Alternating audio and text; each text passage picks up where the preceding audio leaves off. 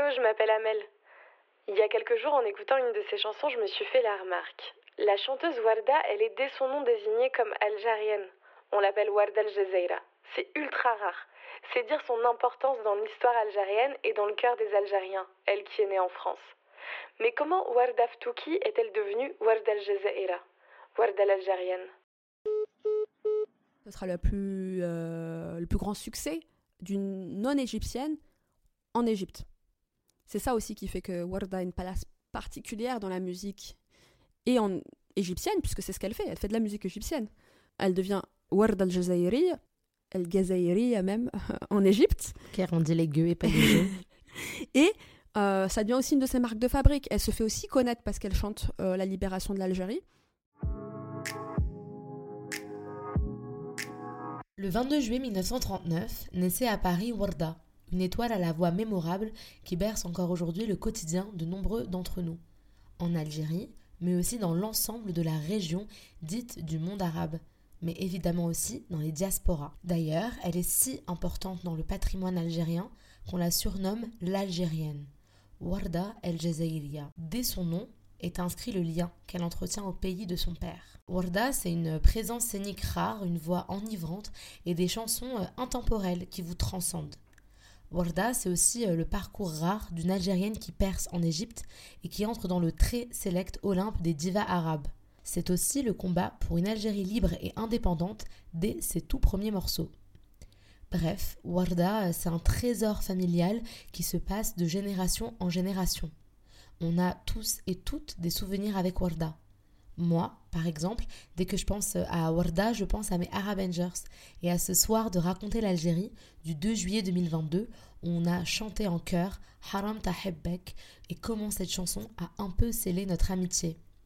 Alors, pour le dernier épisode de la saison, on était obligé de revenir sur cette figure intemporelle algérienne qui encore aujourd'hui, rien qu'à son évocation, ravive de doux souvenirs. Que représente Warda pour les Algériens et les Algériennes? Comment ce lien s'est-il créé avec l'Algérie Et euh, quel est son héritage encore aujourd'hui Pour répondre à ces questions, j'ai rencontré Ager Benboubaker, créatrice du podcast Vintage Arabe, documentariste sonore et chercheuse indépendante qui travaille sur les musiques arabes. Je m'appelle Donia Ismail et vous écoutez Allo 213. Il faut être vraiment algérien pour oser des choses comme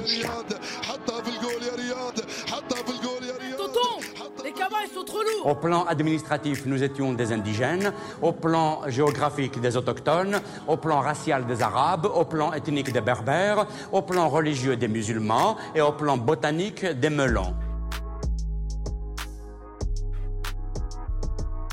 Bonjour Aja Ben Bonjour. Merci d'avoir accepté cet entretien. C'est pas la première fois que tu viens sur euh, ce podcast. Tu étais déjà venu euh, pour un épisode sur Chap qu'on a tous adoré, donc on est très ravis de te recevoir de nouveau. Euh, les images de la mort de Warda sont impressionnantes. C'était en 2012 et on se souvient euh, des fans qui attendaient la dépouille de la diva à l'aéroport, des pleurs, des lamentations, des cris. C'était vraiment la fin d'une ère pour l'Algérie, en, tout cas musicalement, la fin d'une icône aussi. Euh, comment ce lien entre l'Algérie et Warda s'est-il créé? Euh, bonjour Donia et merci euh, encore une fois pour, euh, pour cette invitation. Déjà, je crois qu'il faut quand même dire que la mort de, de Warda a été un, choc. Bon, un choc dans le sens où elle était quand même, bon, elle n'était pas non plus très très âgée. on la savait malade, mais ça a été, ça a marqué bien au-delà de l'Algérie. Mais effectivement, comme elle est algérienne, il y a eu la, la réception particulière dans son pays, puis c'était aussi son retour triste en Algérie puisqu'elle revient, elle revient dans un cercueil. Le lien avec l'Algérie d'Ouarda, il est, il est évidemment très fort. C'est une chanteuse algérienne qui a fait euh, l'essentiel de sa carrière en Égypte et qui est euh, algérienne. Elle est née d'un père algérien, elle est originaire de Sougahras, euh, donc son père est originaire de Sougahras, il s'appelait Mohamed Ftouki, et il travaille en France, où il rencontre d'ailleurs la mère de Warda qui est libanaise. Elle, elle est née en 39, elle est née à, elle à Puteaux. Euh, et, pour la petite anecdote, euh, elle a failli s'appeler Georgette. Georgette. Ah oui, Georgette Warda, c'est pas du tout la même chose. Non, c'est parce que euh, à l'époque, quand elle était à l'hôpital, sa mère accouche et ne parlait pas le français. Et l'infirmière a voulu, comme elle ne se comprenait pas, il y a une très belle interview de Warda qui en parle en disant Ma mère disait Choubeddek, Choubeddek, Choubeddek. Et elle comprenait pas ce que lui demandait l'infirmière. Et l'infirmière a dit En fait, elle voulait savoir le prénom, donc elle allait noter Georgette. Mais le père de Warda est arrivé à ce moment-là. Il lui a dit Non, non, non, non, non. Et il tenait un bouquet de fleurs et elle a dit Appelez-la Warda. Et donc, c'est ça l'histoire. Et c'est une belle anecdote qu'elle raconte dans les années 80. Une, une, des fois où elle est venue en France euh, faire, euh, faire une émission de télé. Et donc d'abord son lien avec l'Algérie, c'est effectivement, c'est d'abord sa famille, sa culture euh, du côté paternel. Son père était au départ, euh, il avait géré, il, a, été ouvrier puis il a géré un, hôtel, donc soldat mobilisé sur le front. Il a ensuite travaillé euh, en tant que gérant d'un foyer pour travailleurs algériens à Boulogne.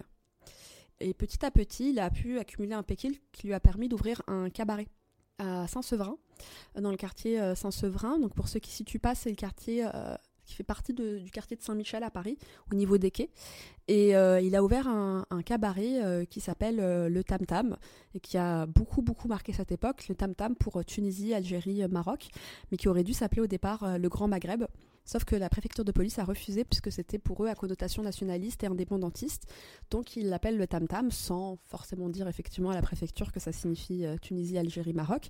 Et euh, c'est un cabaret qui est proposé euh, à des artistes maghrébins, mais pas que, aussi des artistes du Proche-Orient et d'Égypte de, de, chanter. En fait, donc le, cabaret ouvre dans les années 40 alors, euh, Guarda disait que son, le cabaret de son père était différent de celui des autres, euh, notamment parce qu'elle elle disait que c'était pas un, truc. Euh, alors, je la refais courte et schématiquement, mais c'est une interview qu'elle a donnée pour France Culture en 84, pour ceux qui voudraient la source exacte des propos, mais que c'était pas ni vulgaire ni trop orientalisant dans le sens où il n'y avait pas de danseuse orientale, par exemple, et que c'était d'inspiration d'une tante bédouine. Donc c'est ça dont on sait en tout cas dans le, dans le décor de, ce qui était ce cabaret. Mais ce cabaret, il était euh, avoisinant à euh, un local, un lieu de réunion du FLN. Donc c'est une proposition et elle, elle grandit dans ça. Donc, euh, donc son lien par l'Algérie, c'est sa famille, c'est ses origines, mais elle est aussi libanaise et elle grandit dans un environnement où il y a énormément euh, euh, de, personnes qui viennent euh, de différents pays arabes, principalement du Maghreb, mais aussi du Proche-Orient, puisque le cabaret connaît un grand succès et donc accueille aussi des artistes égyptiens de renom, euh, parmi lesquels on peut citer Mohamed Abdel Wahab, Farid El-Atrash. Et elle grandit en fait dans, un, dans une ouverture culturelle aux, autres euh, musicalités arabes très très très important. Ce qui explique d'ailleurs euh, son parcours par la suite, c'est que c'est quelqu'un qui a grandi à la fois dans la culture algérienne par de sa famille et dans d'autres aussi formes de musicalité arabe. Warda est née à Paris. Ça ne m'a pas empêché d'être très très touchée par tout ce qui était arabe. Parce que normalement, étant née à Paris, j'aurais dû chanter français. Mais j'ai toujours été attirée par la chanson, par les films arabes, étant toute petite. Et mes parents, ce sont des gens modestes. Mon père est un homme qui a beaucoup travaillé pour réussir à ouvrir un salon de thé d'abord, un restaurant, puis un hôtel. Et ce fameux tam-tam où j'ai perçu et euh, connus, de grands artistes qui sont venus m'écouter et écouter les autres artistes qu'il y avait.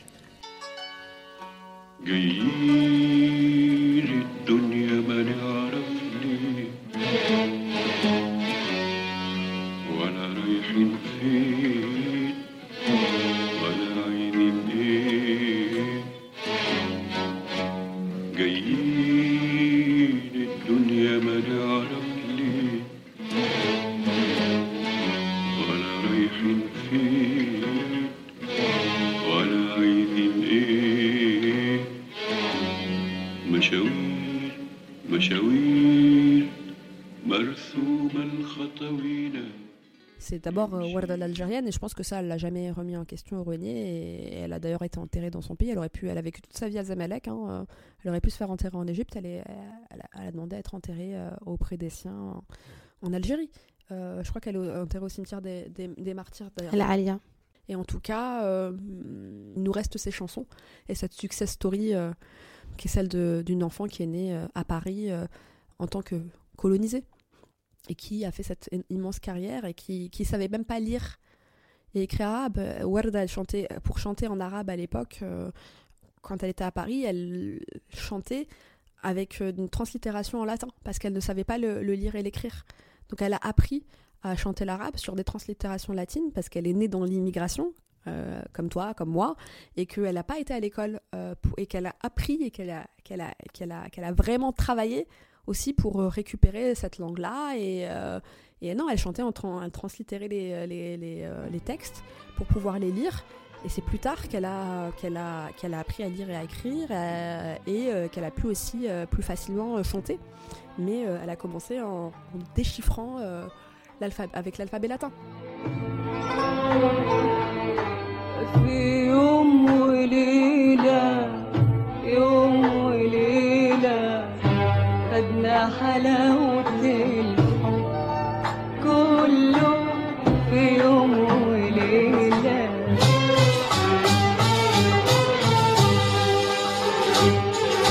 أنا وحبيبي أنا وحبيبي دوبنا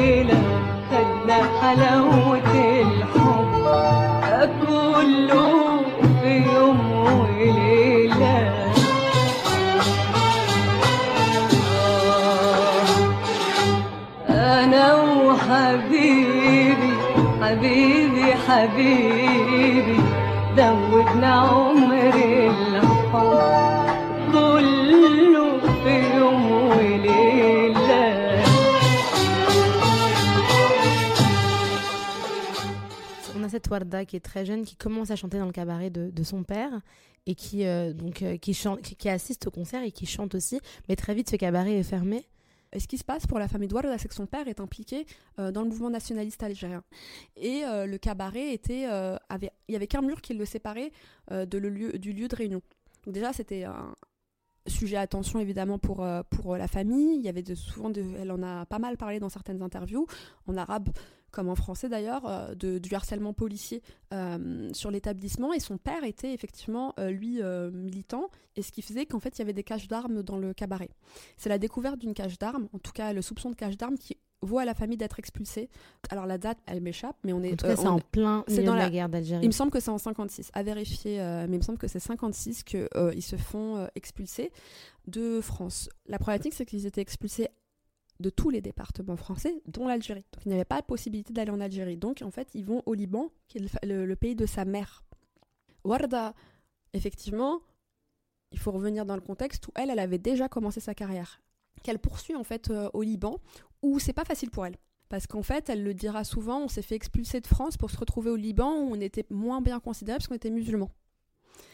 Ça s'explique notamment parce qu'une partie de la scène artistique à l'époque libanaise, c'est vrai que c'était plus des chanteuses chrétiennes qui étaient sur scène.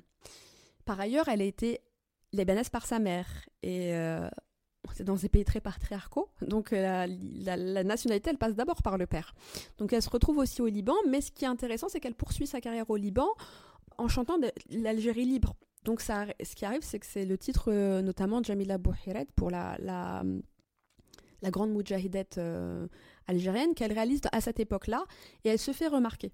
Elle fait des rencontres et notamment une rencontre extrêmement importante, c'est Riaf Sambate, qui est probablement euh, le plus grand des compositeurs arabes, en tout cas à mes yeux, Et qui est égyptien. et qui est égyptien et qui est un grand compositeur, notamment pour Umm Kulthum, mais pas que, c'est un des, des, des, des- des personnes qui, au début du XXe siècle, structure la musique égyptienne et donc euh, la manière dont on fait de la musique dans le monde arabe. Et elle le rencontre, et donc il lui compose des chansons. Donc sa carrière se poursuit au Liban de cette manière-là, et très rapidement, l'idée de rejoindre l'Égypte devient à la fois un désir pour elle qui était, euh, en tout cas quand on l'entend dans les interviews, dire que c'est quelque chose qu'elle avait comme objectif depuis longtemps. Et ça devient plus réel aussi quand elle se retrouve au Proche-Orient, où après elle part pour l'Égypte pour, euh, pour continuer sa carrière et enregistrer euh, ses premiers tubes. Parce que oui, il faut, je pense qu'il faut recontextualiser. L'Égypte, à ce moment-là, c'est vraiment un épicentre de la culture et de la musique. Et que aller en Égypte, c'est aussi... euh, c'est- la, chose à faire pour pouvoir euh, pérenniser sa carrière musicale, surtout au Proche-Orient. Et puis euh, pour devenir international en fait, du coup. Parce que l'internationalisation de la musique, qui est certes une, une internationalisation régionale qui concerne l'Afrique du Nord et le Proche-Orient et le Golfe. Ça dépend comment vous La région Mina, voilà, comment vous dénommez euh, les, les régions, mais en tout cas, ça passe par l'Égypte parce que c'est ça l'internationalisation. L'Égypte, c'est le plus grand marché du disque dans le monde arabe et c'est un peu le marché qui donne le là. Donc forcément, euh, regarde, même Nancy Rajram, elle chante en égyptien.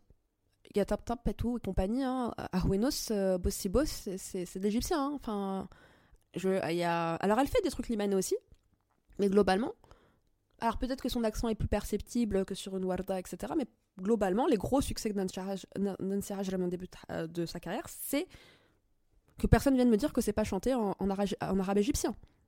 Et que c'est pas même l'univers dans les clips, genre euh. La Galabéia, etc. Oui, elle a la ça, c'est- Galabi, elle- et c'est ça, parce que c'est ce marché-là qui fait que tu, euh, tu exploses. Pourquoi? Parce que les labels sont là-bas, parce que les grands diffuseurs étaient là-bas, euh, parce que euh, la musique égyptienne se distribue énormément, à commencer par ce gros marché qu'est l'Égypte. On est sur combien de millions d'habitants, l'Égypte? On est plus de 100 millions.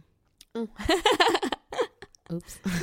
Mais oui, on est sur un, un grand pays et euh, avec euh, des capacités de, de diffusion euh, très importantes, avec l'industrie du disque, elle est là-bas. C'est la capitale culturelle et surtout la capitale musicale et cinématographique. Donc, et quand on dit cinématographique, on dit comédie musicale par ailleurs à cette époque. On, on pense de cette manière. C'est ce que produit les, les Égyptiens produisent de la comédie musicale et, et très peu de- d'autres formats euh, cinématographiques. Et d'ailleurs, elle en fera deux. Et elle en fera deux. أنا اللي بينكم هنا مش عارفة رايحة فين ولا فاكرة جاية منين جابني الطريق هنا أنا وأنا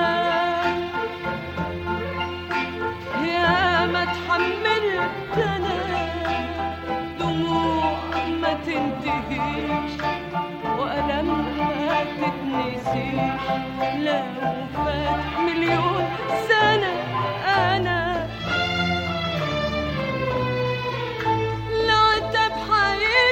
جراح ولا حيجيب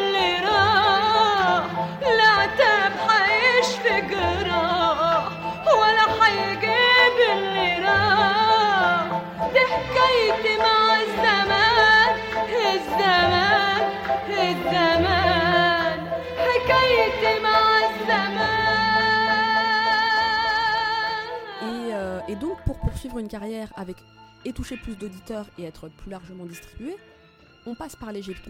Il n'y a pas qu'elle qui le fera. Euh, après elle, ce sera le plus, euh, le plus grand succès d'une non-égyptienne en Égypte. C'est ça aussi qui fait que Warda a une place particulière dans la musique et en égyptienne, puisque c'est ce qu'elle fait. Elle fait de la musique égyptienne. Elle devient Warda al-Jazairi, al-Gazairi même, en Égypte. Car on dit les gueux et pas les gueux. Et euh, ça devient aussi une de ses marques de fabrique. Elle se fait aussi connaître parce qu'elle chante euh, la libération de l'Algérie. Et euh, c'est pour ça qu'elle est très naturellement appelée dans ce grand titre opérette militaire de la, du début des années 60, donc avant l'indépendance de l'Algérie. On est en 61 quand la, musique sort. Elle doit attendre l'Akbar qui chante euh, la grandeur du monde arabe, des pays arabes, la patrie arabe, etc. Elle est là pour faire l'Algérie. Et aussi pour parler de la lutte. Parce qu'il faut savoir que c'est une opérette militaire dont de mauvais goût pour beaucoup, mais qui a été très très très largement diffusée, qui est très connue. De mauvais goût dans le sens où c'est quand même une musique très militaire. hein. On est ta ta ta. On est vraiment dans un truc très euh, musicalement euh, pas énormément recherché. C'est pourtant c'est Abdel Wahab qui fait la, la musique, mais il fait de l'opérette militaire parce qu'on est aussi après le coup d'état des militaires en Égypte. On n'est plus en, en- en monarchie. Il y a des, des sons qui sont d'inspiration militaire. Elle, elle représente l'Algérie. Et comme c'était une chanson qui parlait de lutte anticolonialiste, elle est là pour parler de l'Algérie qui n'est pas encore indépendante. Et c'est une époque où Warda est déjà une star en Égypte. Elle a commencé sa carrière et elle est respectée et elle est connue en tant que chanteuse qui a sa place euh, parmi les chanteurs qui font euh, ce titre on peut, dans lequel on peut compter Sabah pour le Liban, Abdel Halim pour l'Égypte euh, et, et donc elle a une place de star.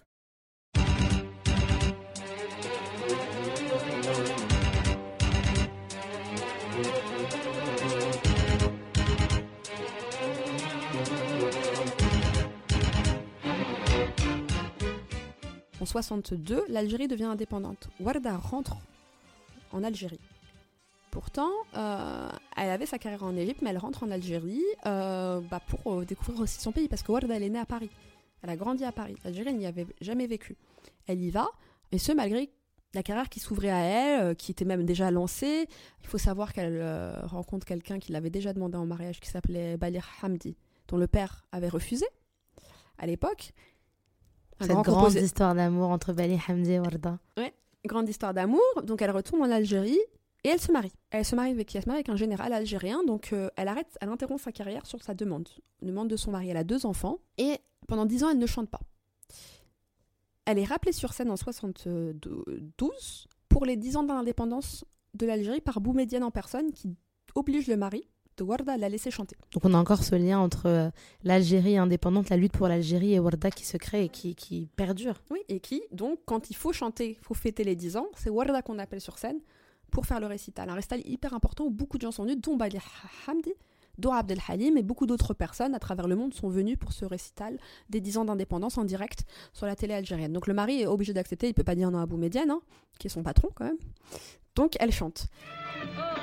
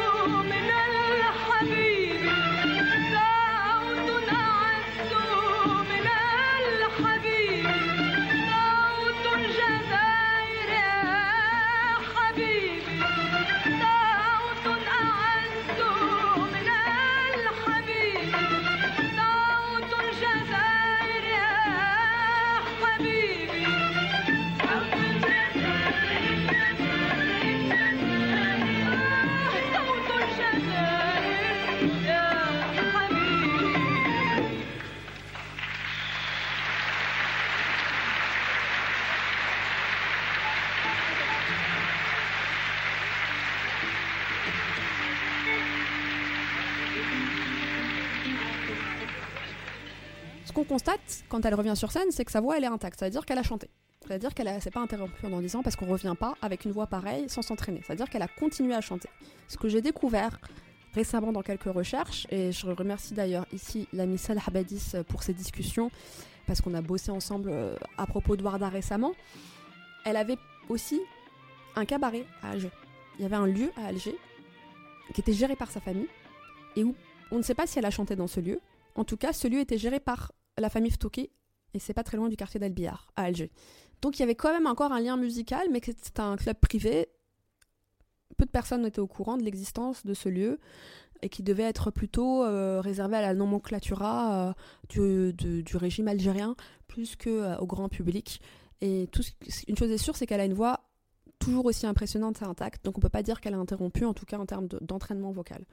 Ce qui se passe après ce concert, c'est qu'elle divorce. Elle demande le divorce et elle retourne en Égypte pour poursuivre sa carrière. Pourquoi elle retourne en Égypte? Parce que je pense que, bon, au-delà des, des raisons qui font qu'il y ait une séparation de couple, elle avait une volonté de, continuer et que son mari refusait donc qu'elle chante.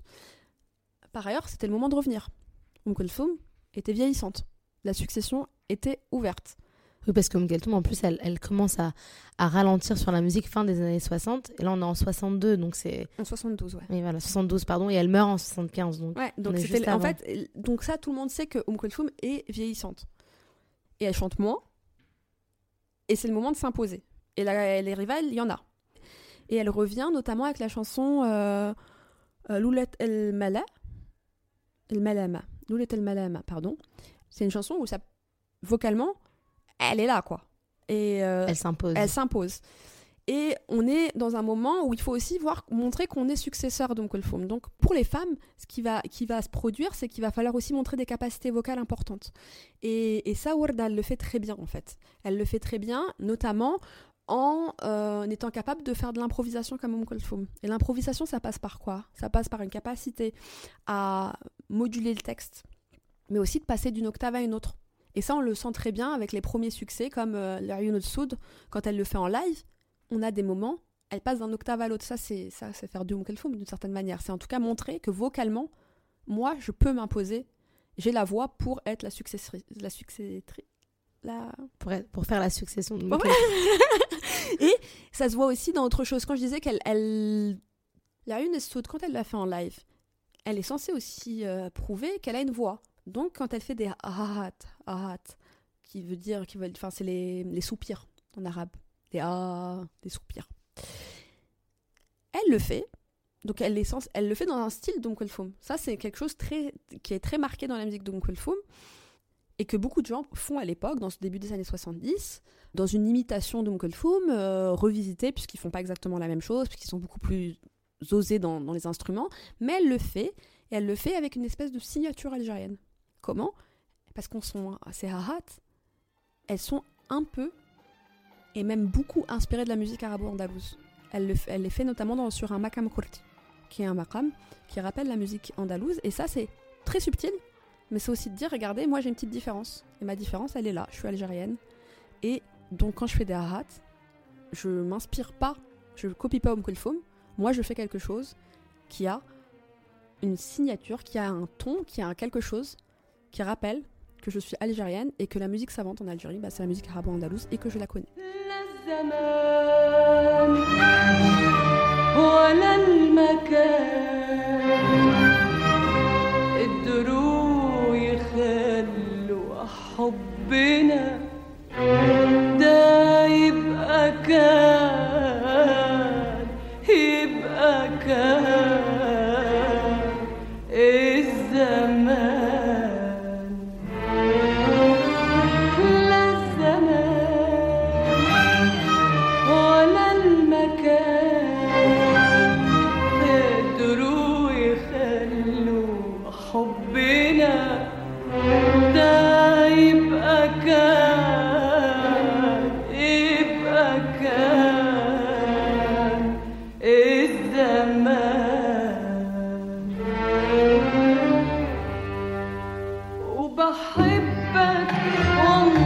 hep ben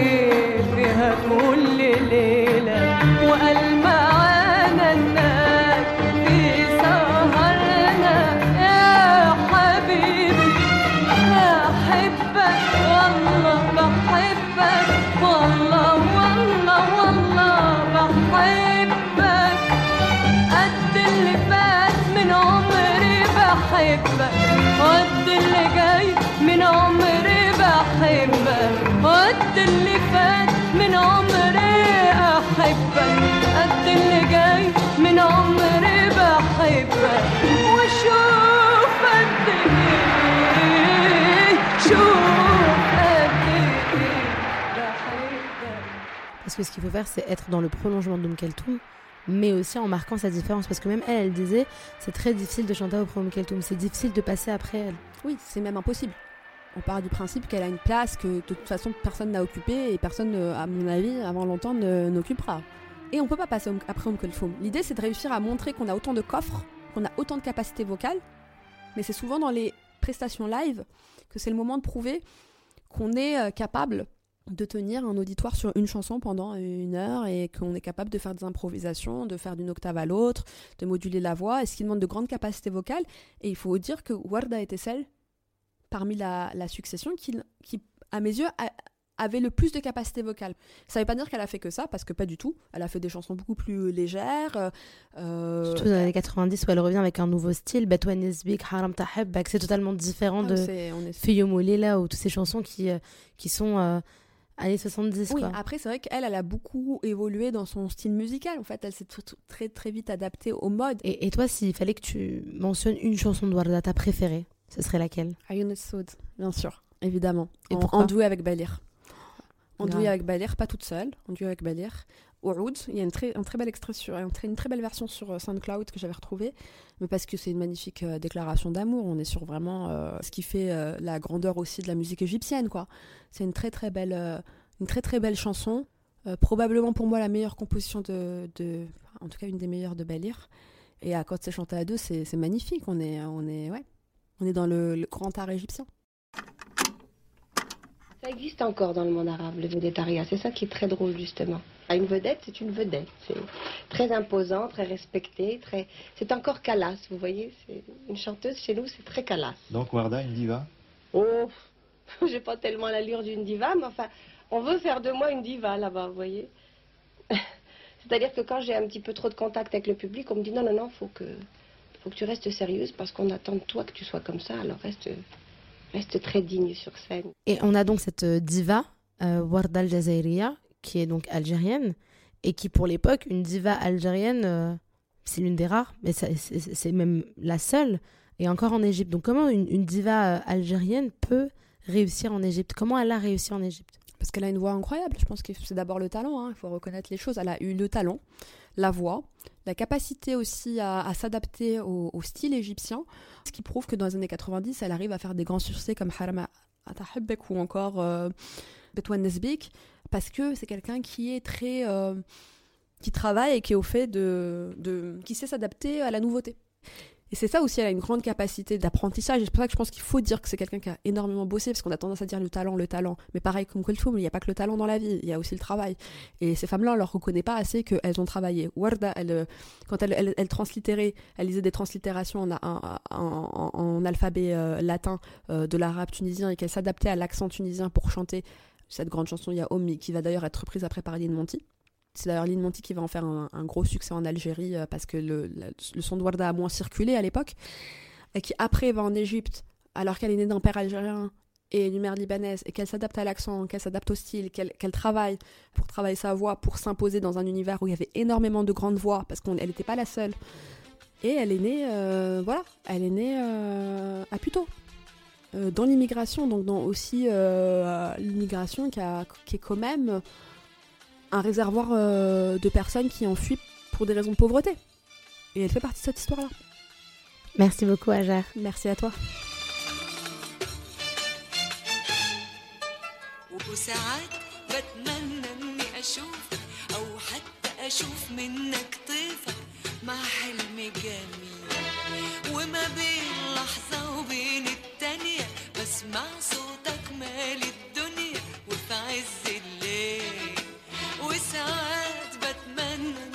اشوفك او حتى اشوف منك طيفك مع حلم جميل وما بين لحظة وبين التانية بسمع صوتك مالي الدنيا وفي عز الليل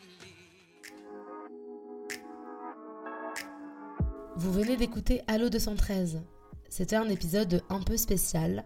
C'est le dernier de la saison certes, mais c'est aussi euh, le dernier où la grande Amel Almia est à la réalisation. C'est l'une des premières à avoir cru au projet et qui a mis euh, autant d'amour, alors je la remercie de tout mon cœur pour ces deux années qu'elle a données à Allo 213 et pour sa passion. C'est aussi le dernier épisode d'Allo 213 sur Arabia Vox. Mais pas de panique, hein, le podcast continuera évidemment, mais de manière totalement indépendante. Encore merci à Arabia Vox et à son équipe pour m'avoir permis de créer ce podcast. Vous pouvez toujours suivre Allo 213 sur Instagram. Nous sommes toujours à la recherche de questions pour notre podcast. Alors si vous avez euh, des interrogations sur le plus grand pays d'Afrique, écrivez-nous par mail à allo213podcast at gmail.com ou par DM sur notre compte at allo213podcast. Et nous, on se retrouve à la rentrée pour encore plus de questions sur le plus grand pays d'Afrique et pour plein d'autres surprises. Bonnes vacances à vous tous, prenez soin de vous.